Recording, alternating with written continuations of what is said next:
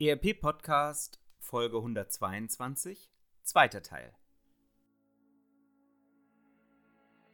Herzlich willkommen zum ERP Podcast, dem Podcast für alle, die sich aktiv mit dem Einsatz und der Gestaltung von Unternehmenssoftware und den daraus entstehenden Veränderungen und Potenzialen in Unternehmen auseinandersetzen wollen.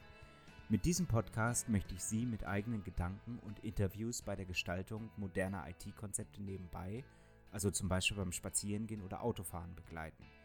Damit möchte ich Ihnen in dieser von technologischen Veränderungen geprägten Zeit Informationen anbieten, die sich in Zeitschriften, Fachbüchern und wissenschaftlichen Artikeln in dieser Form nicht darlegen lassen und für die sich im hektischen Alltag ohnehin nicht die Zeit findet. Mein Name ist Axel Winkelmann. Ich bin Professor für Betriebswirtschaftslehre und Wirtschaftsinformatik an der Universität Würzburg. Herzlich willkommen zurück zum ERP-Podcast. Zweiter Teil einer sehr, sehr spannenden Episode rund um das Microsoft-System Business Central, ehemals Navision oder NRV. Ich freue mich, dass ich hier einen begeisternden Veteranen, kann man beinahe sagen, seit 1998 mit eigener Firma auf dem Markt im Podcast habe. Ich freue mich, dass ich Frank Meyer im Podcast habe. Er ist der Gründer und Geschäftsführer der Octocon AG. Herzlich willkommen hier zurück im ERP-Podcast. Ja, vielen Dank und ja, ich freue mich, dass ich nochmal dabei sein darf. Mögen Sie noch mal kurz drei Sätze zu sich selber sagen? Wer ist der Mensch Frank Meyer für alle, die jetzt erst einschalten? Ja, wie bereits in der letzten Folge gesagt, Frank Meyer ist ein durch und durch überzeugtes Landei, das auf der Schwäbischen Alb wohnt, das eine nette Familie hat und momentan einen sehr gut gepflegten Garten hat weil die Krise ja immer noch andauert und wir hoffentlich äh, bald wieder positivere Sachen aus der Wirtschaft hören dürfen. Ich hoffe jetzt aber nicht, dass Sie Ihren Rasen durchlöchert haben, weil Sie nicht auf den Golfplatz gehen dürfen. Nein, den habe ich noch nicht durchlöchert, aber in der Tat, also ich wohne wirklich so, wenn ich jetzt gerade rausgucke, was ich tue, dann sehe ich Wiesen und Wälder und äh, ich habe mit meinen Kindern schon gesagt, okay, wir gehen jetzt hier auf irgendeine Wiese und ich nehme jetzt mein Golfzeugs und schlage hier einfach mal wild die Bälle ab. Gut, wenn Sie nicht die Bälle abschlagen, sondern beruflich unterwegs sind, dann sind Sie das in Form der Octocon AG. Wer ist die Firma oder was macht die Firma? Die Firma Octocon AG hat sich spezialisiert auf Unternehmen, die Unterstützung benötigen, sobald sie viele, viele Niederlassungen haben und hier ein vernünftiges Konzept haben wollen, welche Software sie einsetzen, wie sie die Software einsetzen, so damit diese Niederlassungen so arbeiten, wie man das gerne in der Konzern- oder Unternehmensführung haben möchte. Okay, wir haben ein System, auf das Sie sich vor allen Dingen spezialisiert haben seit 1998 Business Central, Microsoft Dynamics oder nicht Dynamics 365 Business Central, ehemals Microsoft Dynamics NAV, ehemals Microsoft NAV, ehemals Microsoft Navision, ehemals Navision und so weiter. Also eine spannende Geschichte des Systems, mittlerweile komplett in der Cloud, ein System für den Mittelstand, vielleicht nicht unbedingt für den Mittelstand, der in der Produktion ganz tief unten links agiert, sondern tendenziell eher Dienstleistung, Logistik, handelslastige Geschäftsmodelle hat. 200, 300 User geht auch ein bisschen höher mittlerweile mit der Architektur, aber das ist so eine Landschaft, in der fühlt sich das System sehr wohl, richtig? Genau, genau. So. Da, das sind, äh, das sind, das sind die wirklich die Einsatzgebiete, wo was, was auch nicht ganz so gut ist, ist, wenn es jetzt eins bis drei User sind. Da ist Microsoft, da hat es zu viele Parameter, zu viele Einstellmöglichkeiten. Da würde ich das System jetzt auch nicht unbedingt einsetzen. Ich gebe zu, an der Stelle fällt es unseren Studierenden immer auf die Füße. Äh, für sie, wir haben ich vermute mal das größte Labor für ERP-Software, für Unternehmenssoftware hier in Deutschland am Lehrstuhl und wir versuchen natürlich auch unsere Studierenden immer in die Systeme zu bringen, um eben nicht nur an einem System mit einem Hersteller auszubilden, sondern wirklich auch die Breite zu schaffen, auch gerade dieser Konzepte der betriebswirtschaftlichen und technischen Konzepte dahinter. Und es ist natürlich so, wenn Sie Systeme haben, die flexibel sind, die viele Parameter zulassen, dann wird es für kleinere Unternehmen immer schwierig, mit diesen Systemen umgehen zu können, weil sie einfach zu viel ermöglichen. Ja, ja. Kann ich nur zustimmen, weil wir sehen, dass ähm, Microsoft versucht, es zu platzieren für, für ganz, ganz kleine Unternehmen. Ich würde es nicht machen. Wir, wir haben auch schon mal versucht, wirklich versuchsweise das bei, bei den kleineren Unternehmen einzusetzen.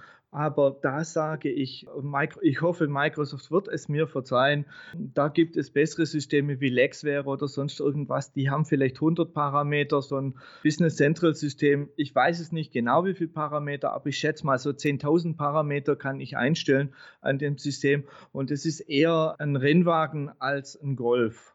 Und von daher würde ich das nicht unbedingt so zum Einkaufen fahren benutzen, wenn ich jetzt bei der Terminologie von Fahrzeugen bleibe, sondern würde das eher benutzen, um ein Rennen zu fahren oder vielleicht eine Rallye oder sonst irgendetwas. Man kann sicherlich sehr viel machen über Templates.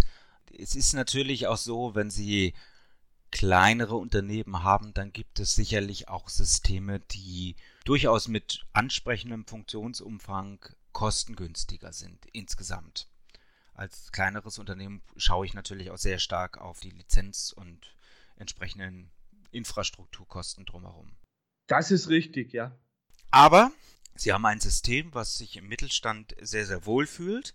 Und jetzt haben wir das große Problem, ich habe das zumindest immer mal wieder in auch in Auswahlprojekten. Wir haben gar nicht mehr überall den typischen deutschen Mittelstand im Sinne von der Unternehmer hat ein Haus mit Werkshalle irgendwo in Deutschland und sein ganzes Geschäft funktioniert im Umkreis von 200 Kilometern.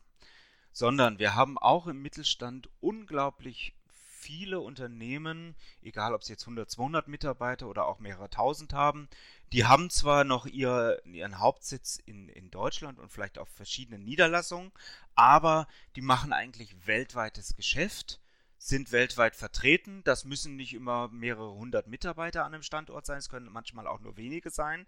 So, und wie gehe ich jetzt damit um? Das Problem haben nicht nur die Mittelständler, sondern das Problem haben sogar die Großen, die vielleicht im Konzern SAP einsetzen und dann, ja, was mache ich dann? Ja, dann rufen Sie uns an. Nein, für mich der eigentlich wichtigste Key Success Faktor, das ist Normierung, Normierung, Normierung, Normierung. Das heißt, ich versuche jedes Mal in jedem, jedem Projekt an die Stelle zu kommen, dass man sagt, okay, wie schaffen wir eine Lösung für alle Niederlassungen, eine gemeinsame Lösung? Und wir haben uns hier schon ein paar Methodiken ausgedacht, wie wir das machen. Das äh, geht über verschiedene Gap-Fit-Analysen und so weiter. Aber Sie können sich vorstellen, eine Gap-Fit-Analyse in Indien, die sieht ganz anders aus wie eine Gap-Fit-Analyse in Russland. Nur so als ein einziges Beispiel. In Russland sind Sie gezwungen, ein bestimmtes Finanzsystem einzusetzen das möchte der Staat so. Das heißt, ihre finanziellen Daten müssen aus diesem System heraus an die Finanzämter geschickt werden. Genau das Gleiche habe ich in, zum Beispiel in China mit einem anderen System. Und die Schwierigkeit ist, diese sogenannten Local Legals einzubauen in ein System, das die restlichen Prozesse normiert wir gehen immer hin und sagen, okay, wir fragen am Anfang mal jeden Kunden, möchtest du, dass alle Rechnungen auf der Welt gleich aussehen? Zum Beispiel, das ist nur, nur ein Beispiel. Und äh, über das bauen wir ein sogenanntes Template auf. Und dieses Template tragen wir dann in die Länder rein. Das heißt, wir, wir nehmen bei Business Central, sind wir in der super Lage, dass es das in vielen, vielen, vielen Landesversionen gibt. Wir nehmen dann eine Landesversion und bauen dieses Template in diese Landesversion ein. Somit sind wir sicher, dass zum Beispiel im Bereich Service oder im Bereich Datenversorgung alle mit den gleichen Prozessen arbeiten. Das war jetzt richtig klasse, dass Sie so ein bisschen ausgeholt haben, weil meine nächste Frage wäre gewesen, reicht es nicht einfach, sich ein ERP-System aus der westlichen Welt, meinetwegen aus Deutschland zu nehmen, das ein bisschen bunt anzustreichen, sprich äh, chinesische Schriftzeichen draufzupacken und dann kann man es in China genauso verwenden oder in Russland genauso verwenden wie hier in Deutschland? Theoretisch reicht das schon, ja aber praktisch äh, sehe ich da schon, wie gesagt, eine Firma ist bestrebt, dass äh, die Prozesse weltweit gleich sind. Ich sage nur, Sie sagen, ja, wir haben viele Unternehmen, die international irgendetwas vertreiben. In der gleichen Art könnte ich jetzt zum Beispiel sagen, ein Unternehmen wie Siemens möchte überall auf der Welt gleich einkaufen.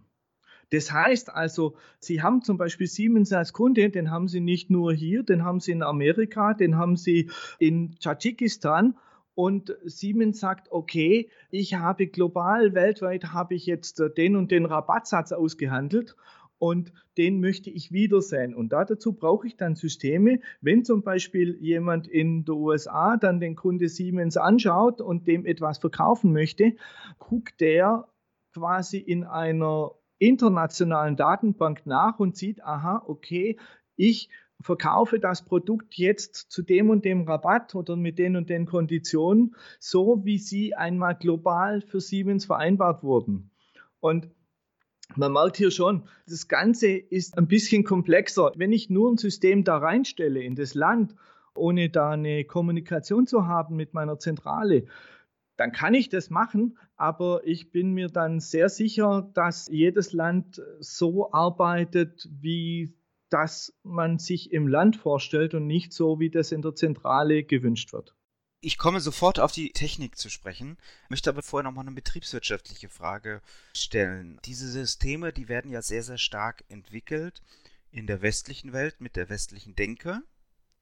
Und Sie rollen die jetzt weltweit aus sprich irgendwo hinter dem Kaukasus noch in Russland oder eben auch in Ländern wie Japan, China etc. pp.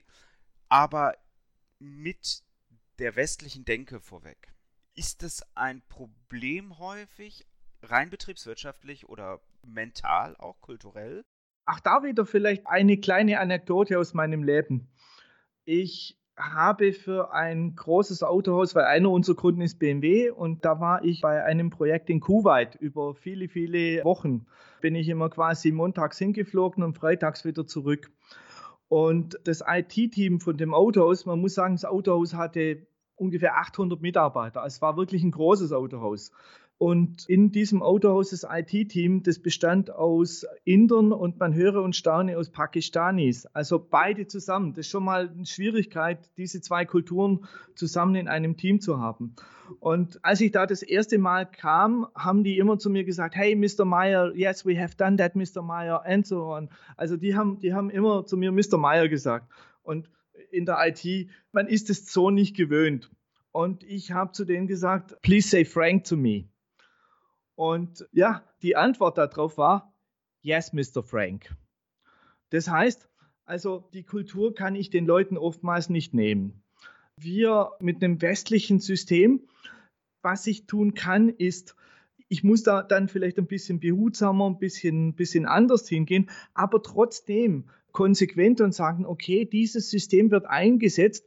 Wenn du in dieser Firma arbeiten möchtest, dann musst du nach diesen Regeln spielen. Und das muss ich nicht hart sagen, das muss ich nicht gemein sagen oder sonst irgendwas, sondern das sage ich den Leuten einfach so, okay, wenn du hier arbeitest, ist das eine Grundbedingung, dass du mit dem System arbeitest. Und das wird eigentlich akzeptiert. Wie gesagt, ganz wichtig ist, ich, ich muss behutsam vorgehen. Und aber unsere deutsche direkte Mentalität, habe ich gemerkt, kommt eigentlich auf der Welt ganz gut an. Okay, Mr. Frank, dann springen wir mal rüber in das Technische. Wir sprechen über ein Cloud-System. Cloud heißt doch eigentlich, dass wir alles zentralisieren. Warum dann der Begriff Hub and Spoke? Warum dann die Überlegung, zentrales System mit dezentralen Satelliten aufzubauen?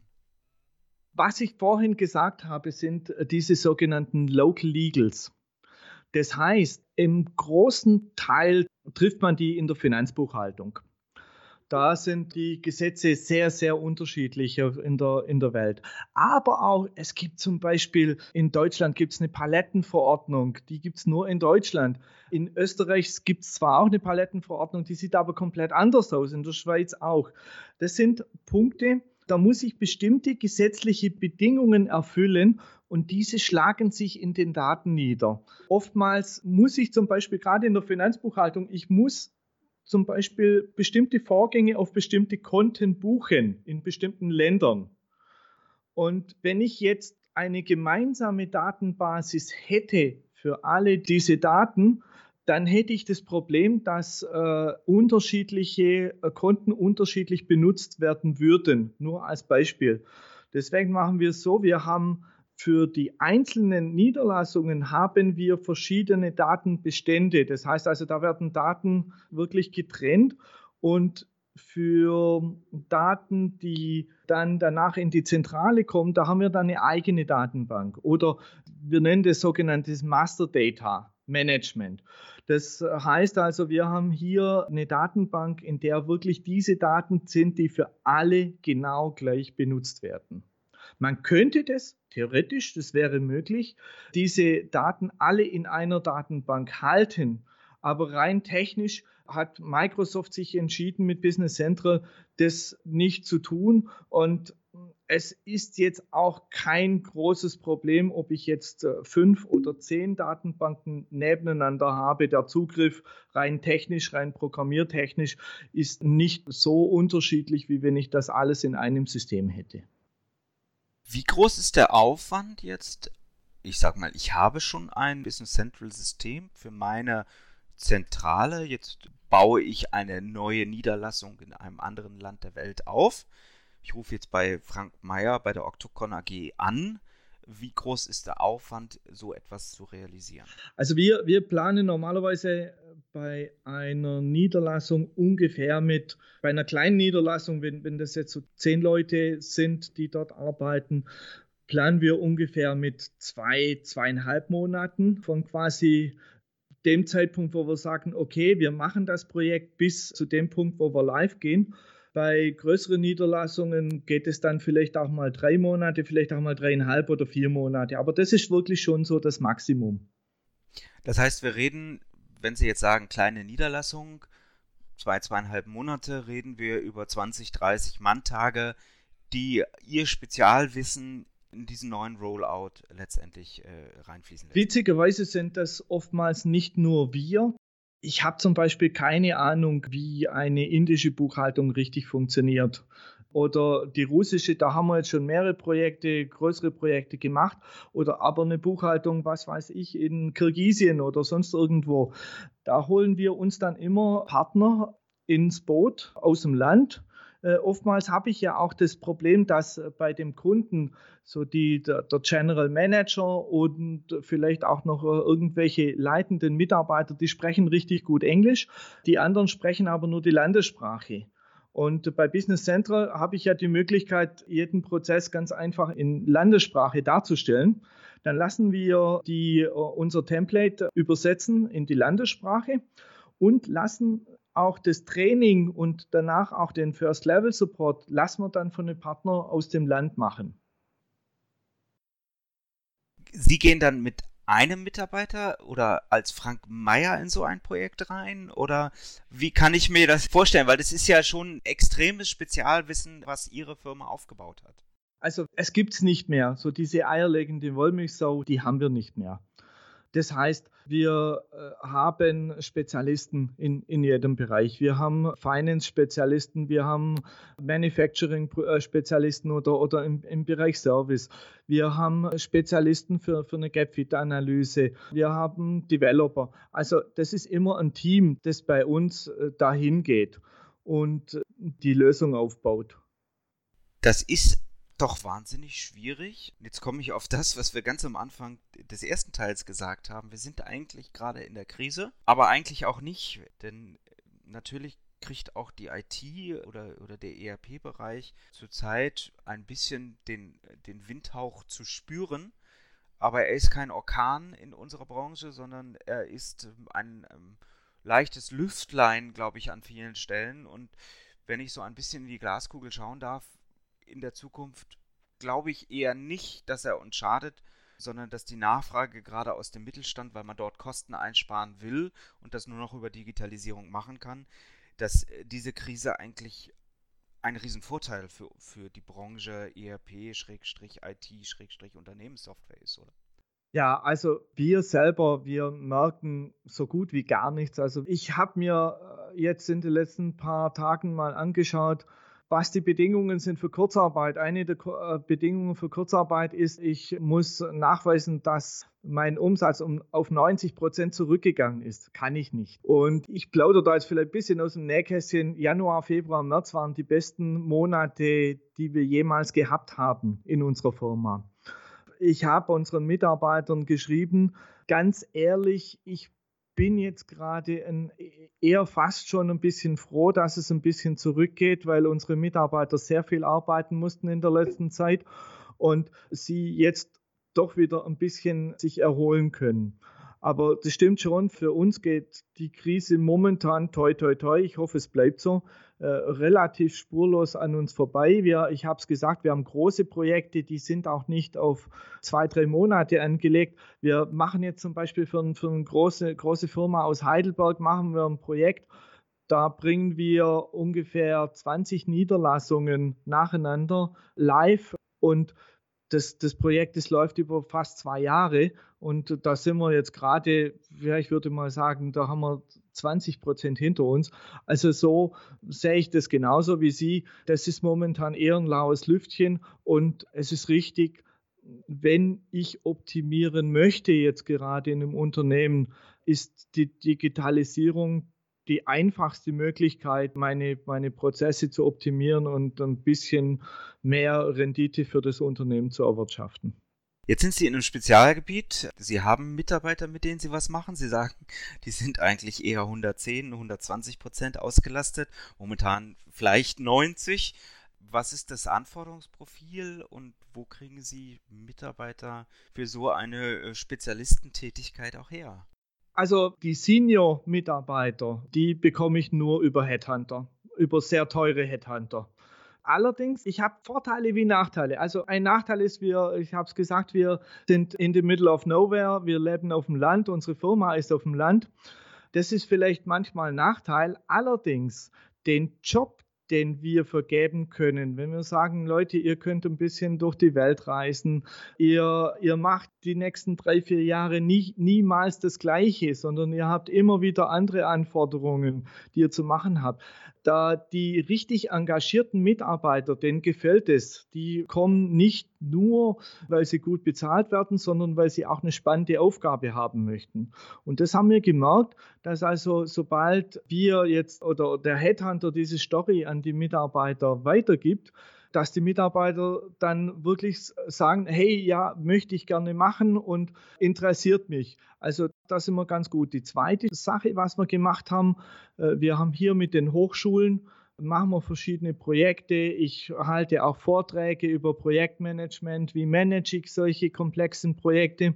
Und wir gewinnen eigentlich auch äh, sehr, sehr viele Schulabgänger direkt, weil sie sagten, hey, das ist ein interessanter Job, das macht Spaß, bei euch zu arbeiten. Und ich bin zum Beispiel ganz stolz auf unsere Kununu-Bewertung. Da haben wir fast eine 5. Die ist eigentlich ganz gut. Und wir haben so einen Mix, das heißt, wir gewinnen Leute über die äh, verschiedenen Sachen von uns, die Rookies, wie ich sie nennen würde, oder die Juniors. Und wir, weil wir einfach mehr wachsen, als äh, unser, unser Nachwuchs quasi herangezogen werden kann oder schneller wachsen, müssen wir dann quasi Seniors dazu kaufen. Ich drehe jetzt einfach wieder den Strahler von Ihrem Unternehmen zu Ihnen, kommt zu meiner Blitzlichtrunde. Ich glaube, um auf dem Land überhaupt erfolgreich sein zu müssen, muss man auch ein ganz besonderer Mensch sein. Vermute ich mal. Damit meine erste Frage in der Blitzlichtrunde, warum sind Sie beruflich das geworden, was Sie heute sind? Ich habe, nachdem ich die Realschule abgeschlossen habe, hatte ich eine Industriekaufmann-Ausbildung in einem wirklich durch und durch schwäbischen Unternehmen. Und meine erste Abteilung war die Finanzbuchhaltung. Und es war wirklich so, wie man das vielleicht noch aus der Zeit früher könnt, ich durfte da wirklich acht Stunden lang am Tag nicht reden. Ich durfte nur Mahlzeit morgen und äh, Ade sagen. Das war's. Und das war eine richtig harte Zeit für mich. Das war also wirklich streng. Das konnte ich mir gar nicht vorstellen. Ich habe mich da auch nicht sehr wohl gefühlt. Allerdings, der Chef der Finanzbuchhaltung, der hat auch die IT betreut. Und als diese Leute reinkamen, jedes Mal, die wurden behandelt wie kleine Könige.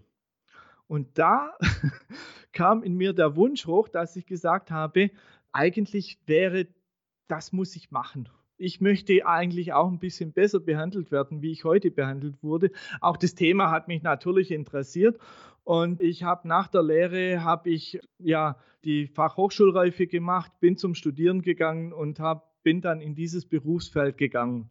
Das war so für mich der, der Grund, warum ich das wurde, was ich bin. Und das Interesse generell an Computern. Das hatte ich schon. Ich hatte ein Sinclair Spectrum. Ich weiß nicht, ob Ihnen das irgendwas sagt. Ein ganz, ganz kleiner Computer. Und da habe ich angefangen, hatte einen Atari ST und so weiter. Ich hatte einen Schneider CPC, das wird vielen Leuten nicht sagen. Das war einfach die Faszination, irgendwas mit Computern zu machen. Und äh, ja, wie gesagt, diese Sachen alle haben mich bewegt, dass ich das wurde, was ich heute bin. Ja, was war denn Ihr größter beruflicher Erfolg? Zwei. Zum einen, das habe ich schon in der, in der letzten Folge erklärt, die äh, Directions EMEA. Das ist eigentlich, warum ist das ein beruflicher Erfolg? Ich habe mir quasi als kleiner, und da sage ich wirklich als kleiner Mensch, Frank Mayer, ich habe mir in den Kopf gesetzt, ich brauche was von der Riesenfirma Microsoft, die mir das nicht so liefern, wie ich das brauche. Und ich habe die dazu bekommen, dass die mir das jetzt so liefern, wie ich das brauche. Das war der eine Erfolg. Und der zweite Erfolg, der hat wieder mit Microsoft zu tun. Vor ein paar Jahren war der Business Division Leiter von Microsoft war Satya Nadella, der heute ja der Chef von Microsoft ist. Und äh, der hat mir zusammen mit unserem Kunden, ich muss allerdings sagen, es war der Kunde BMW, hat uns den Preis verliehen für die beste International Project Implementation. Und das macht mich nach wie vor sehr stolz, dass wir das hingekriegt haben, dass wir da gegen viele tausend andere Partner bestehen konnten und wir wirklich da diesen Preis bekommen haben von Microsoft. Um so einen Preis zu kriegen, braucht es wahrscheinlich wahnsinnig viel Wissen. Nicht nur Wissen von Frank Meyer, sondern auch Wissen von allen, die in so einem Unternehmen wie der Octocon arbeiten. Wissen heißt lebenslanges Lernen, heißt Weiterbildung. Gibt es Bücher, gibt es ein Buch, was Sie beruflich oder privat persönlich weitergebracht hat, was Sie empfehlen können?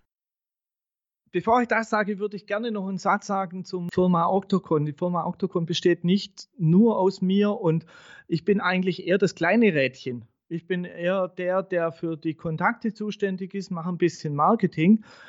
Eigentlich ist es das Team, das diese hervorragende Arbeit leistet. Ich, ich selber, ja, ich gebe die Richtung vor, aber die richtig gute Arbeit, die leistet das Team und da haben wir wirklich extrem gute Koryphäen bei uns in der Firma, die äh, Themen voranbringen oder Lösungen finden, die man nicht so sehen kann. So, das war jetzt der Exkurs. Ich habe zwei Bücher, die ich interessant finde.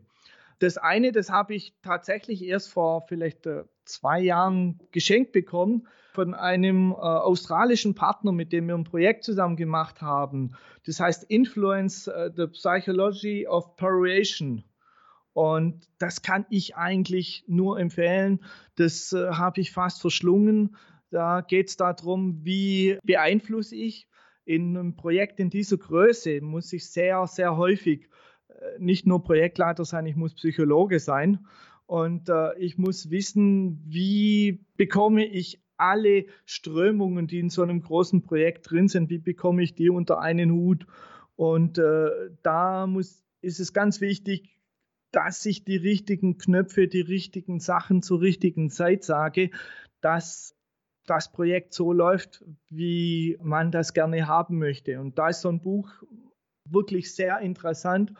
Auf der anderen Seite ist natürlich interessant, wie erkenne ich, wie jemand mich beeinflussen möchte. Das kommt da drin auch vor. Das zweite Buch, oder das sind mehrere zweite Bücher, die ich eigentlich immer wieder gerne empfehle. Das ist einmal Douglas Adams und da nicht der Per Anhalter durch die Galaxis, sondern die letzten ihrer Art. Super interessantes Buch. Vor allem, das wurde vor, ja, ich glaube jetzt mal so vor ungefähr 30 Jahren, 35 Jahren geschrieben. Und ich habe das erstmal wieder gelesen und habe mit Erschrecken festgestellt, da geht es um äh, Tiere, die gefährdet sind und die vielleicht ausgerottet werden. Habe mit Erschrecken festgestellt, wie vieles davon äh, eingetroffen ist. Und als zweites, ich kann es nur empfehlen, das lese ich gerade äh, zusammen mit meiner Tochter. Das sind die Känguru-Chroniken. Exzellente Bücher. Die kenne ich auch noch nicht, also da werde ich dann auch mal reinschauen. Vielen Dank für Ihre Empfehlung.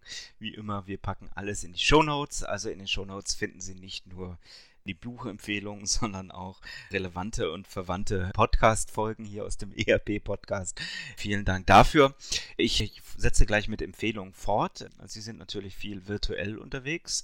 Gibt es auch entsprechende Internetdienste, die für Sie persönlich hohen äh, Mehrwert bringen? Ganz spontan, momentan Netflix, Amazon Prime, Disney und so weiter. Also ich informiere mich natürlich über diverseste Blogs durch, äh, durch diese Arbeit bei der Directions kenne ich unheimlich viele sogenannte Microsoft Most Valued People, MVPs nennt man, äh, nennt man diese Leute bei Microsoft. Und äh, ich informiere mich über Blogs. Ich äh, gehe natürlich immer so eine Seite, Standardseite ist heise.de, um quasi die äh, IT-Politik zu sehen. Also da gibt es da schon einiges, das ich sehr hilfreich finde. Wie wird sich denn die Berufswelt in Ihrem Umfeld in den nächsten zehn Jahren, das ist jetzt der Blick in die Glaskugel, Ihrer Einschätzung nach verändern? Ja, ich habe vor ein paar Wochen für ja, ein Magazin einen, einen Bericht geschrieben, Tiny Little Gadgets.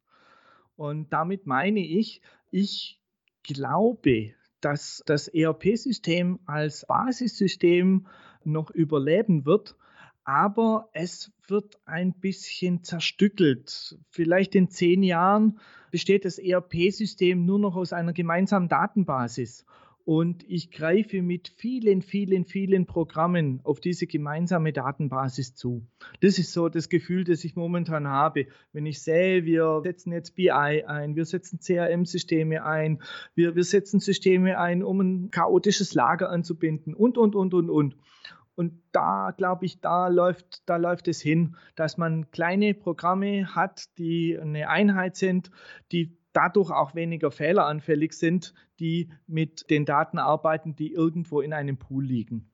Ja, also ich glaube, wir sind da sehr ähnlich. Sie haben jetzt andere Begriffe verwendet, aber ich glaube auch, wir müssen sehr viel stärker, als das in der Vergangenheit passiert ist, die Funktionalität trennen von der Datenschicht. Damit meine ich nicht die Datenbank, sondern ich meine wirklich losgelöst vom einzelnen Programm.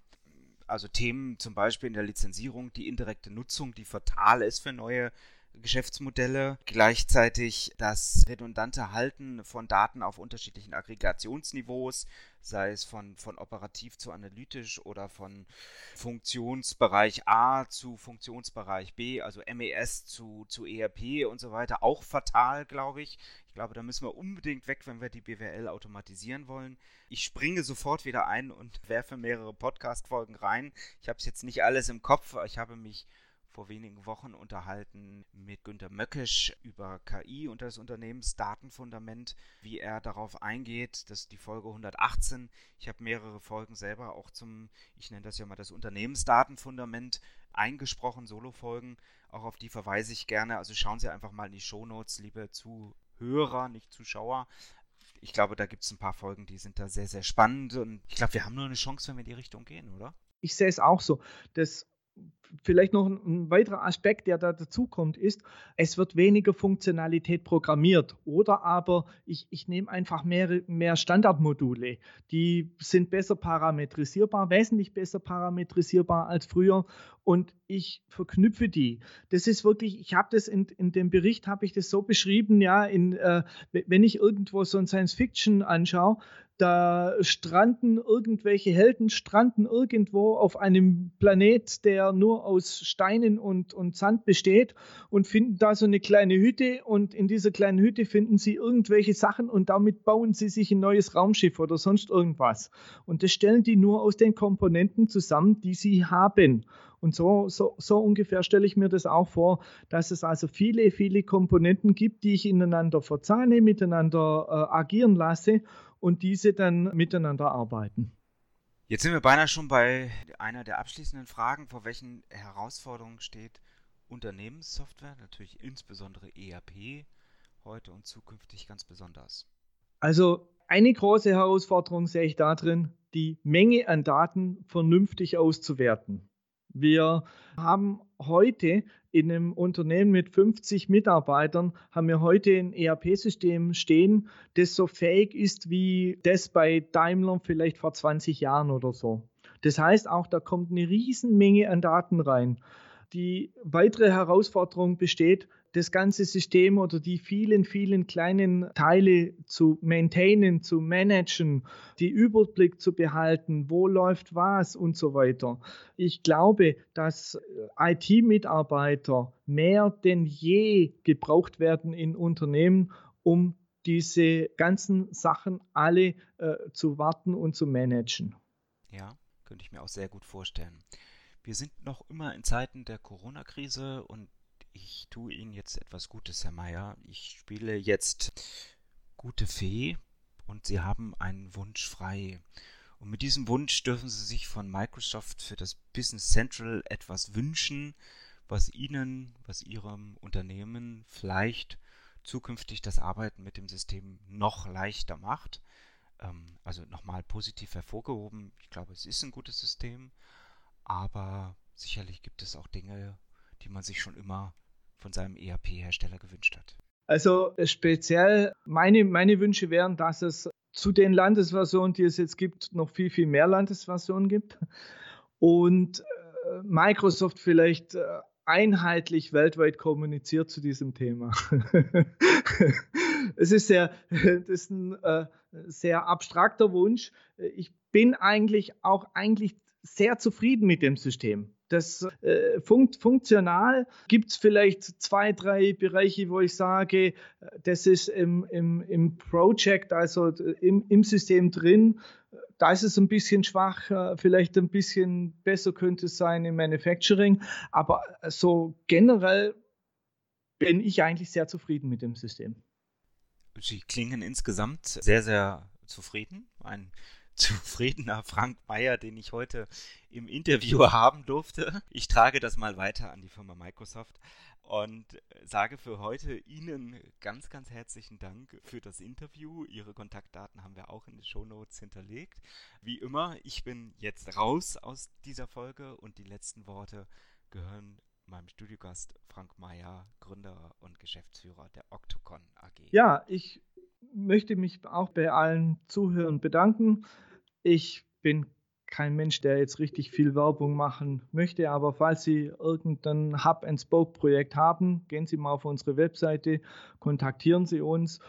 Wir helfen Ihnen weiter, auch wenn Sie danach kein Kunde werden, alles nicht so schlimm. Und äh, ja, ich wünsche Ihnen schöne Zeit und hoffe für uns alle, dass wir äh, sehr bald auch wieder äh, persönlich besser in Kontakt treten können. Das ist nämlich das, was mir momentan ein bisschen fehlt. Vielen Dank. Ihnen hat der ERP-Podcast gefallen Sie konnten wertvoll. Dann würde ich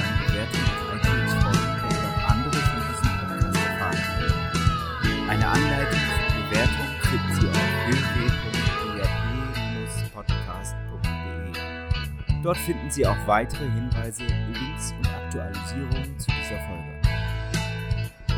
Das war der ERP-Podcast für alle, die sich aktiv mit dem Einsatz und der Gestaltung von Unternehmenssoftware und den daraus entstehenden Veränderungen und Potenzialen im Unternehmen, losgelöst von Fachzeitschriften, Büchern und wissenschaftlichen Veröffentlichungen, zum Beispiel beim Spazierengehen oder Autofahren, auseinandersetzen. Mein Name ist Axel Winkelmann, Professor für